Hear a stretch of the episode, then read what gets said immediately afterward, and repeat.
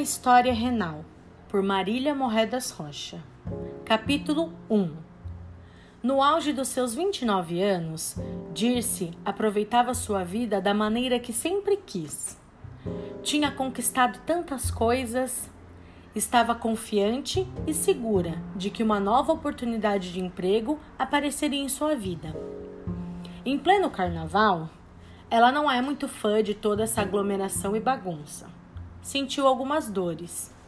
Chamou seu pai, que imediatamente a levou ao hospital. Lá, não a trataram bem, mas quando viram que era exatamente dia 6 de fevereiro, dia do seu aniversário, resolveram levar a sério sua reclamação de dor extrema e medicá-la. Passou seu aniversário naquela cadeira verde, desconfortável, sofrendo em silêncio e torcendo para tudo passar logo. Alguns dias passaram. Era um ano bissexto. Talvez você não ache relevante essa informação, mas para Dirce, aquele era um dia muito importante. Exatamente no dia 29 de fevereiro daquele ano, 2016, fora contratada. Fazia pouco tempo que havia pedido demissão de um lugar onde alguns valores eram conflitantes com os dela, e não iria admitir de maneira alguma continuar em um lugar como aquele recebeu a notícia pelo telefone. Estava no salão de seu amigo, que vibrou e comemorou com ela. Aquele foi um dia muito feliz. Não tinha ideia do valor do salário. Para ela, o importante era trabalhar com aquilo que escolhera outrora e amava. O dinheiro ajudava, claro, mas não era jamais o principal. Começaria então dia 2 de março. Documentação e toda a burocracia finalizadas. Chega dia 2, quarta-feira. Saiu bem cedo de casa com medo do trânsito. Dirce era tímida. Não gostava muito desses rótulos, mas era assim. Especialmente naquele dia, estava calada. Um misto de ansiedade e dor. Sim, dor. Dirce não reclamava quase nunca de dor. Quando o fazia, era melhor correr. Chegou a pensar que talvez fosse cólica menstrual ou mesmo algo relacionado com gastrite, já que estava em um grau de excitação gigantesco pelo novo emprego. Mal sabia Dirce que naquele momento toda sua história iria mudar. Era seu primeiro dia de trabalho. Enfrentou-o com o máximo de força e determinação que podia. Ao final da tarde, retornou para sua casa com uma sensação de derrota enorme. Não tinha dado o seu melhor não tinha causado boa impressão. Essa não era ela. Mas a dor transforma. Deitou em seu sofá, mal conseguia comer, e a dor ali, persistente. Sem mais aguentar, pediu novamente socorro ao seu pai, que prontamente a levou ao hospital. Exames de sangue, urina, imagem, todos a que tinha direito foram feitos. Nada constava e a dor só aumentava. Saiu de um hospital a outro. Nunca tinha andado de ambulância. Nessa hora, o coração apertou. Não estava entendendo o que estava acontecendo. E o pior, ninguém falava nada. Fez então um ultrassom. Em diversos momentos fora questionada: Senhora, de que lado a senhora está sentindo dor? Esquerdo, sempre apontando para o lado de extrema dor. Um silêncio enlouquecedor da parte do médico. Chamou outro especialista, que entrou na sala e questionou-a novamente. Que lado a senhora está sentindo dor mesmo?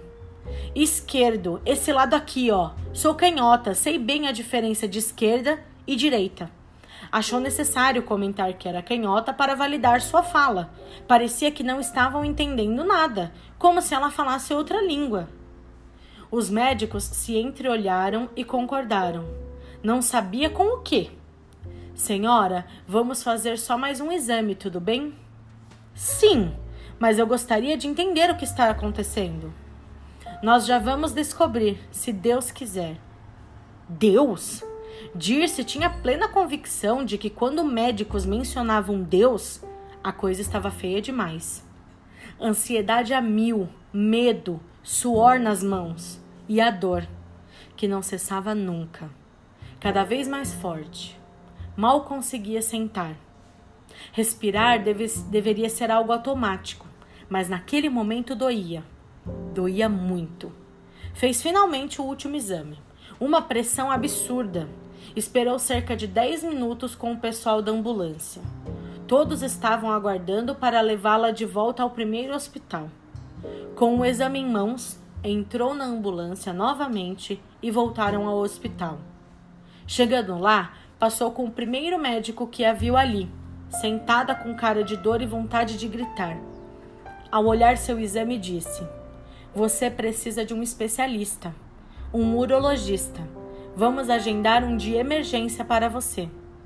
Naquele momento, o pânico de Dirce era nítido. Segundo dia de trabalho em sua empresa nova e já iria faltar? O que pensariam dela? A gente passa a vida toda batendo no peito e dizendo que não precisa se importar com o que as pessoas falam ou pensam da gente. Mas a grande verdade é que a gente se preocupa sim. É importante sim. E faz muita diferença sim.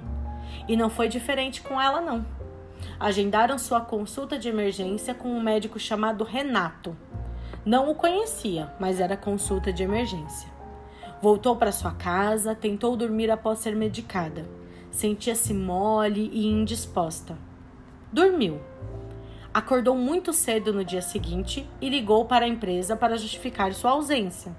Não se conformava segundo dia de trabalho e já estava faltando por problema de saúde que até então não tinha sido identificado. Chorou demais ao telefone ao conversar com sua chefe. Essa pareceu entender. Foi simpática e solícita. Mas a gente sabe que a impressão que ficou não era das melhores. Cabia a Dirce lutar com todas as suas forças para reverter essa impressão que ficou. Fora então a consulta com o tal doutor Renato.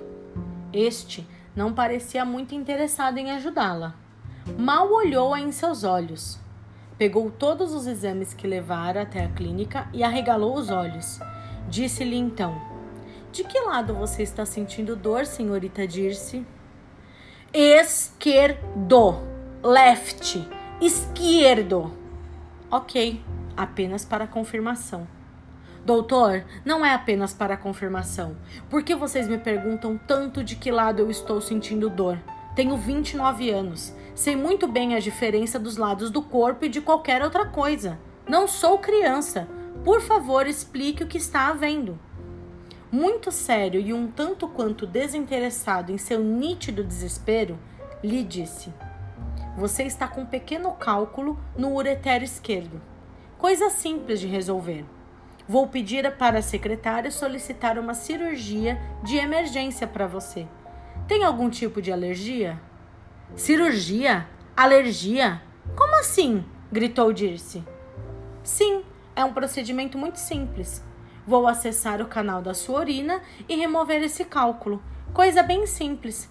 Faço amanhã, sexta, e sábado você já está em casa. Mas não tem outra alternativa?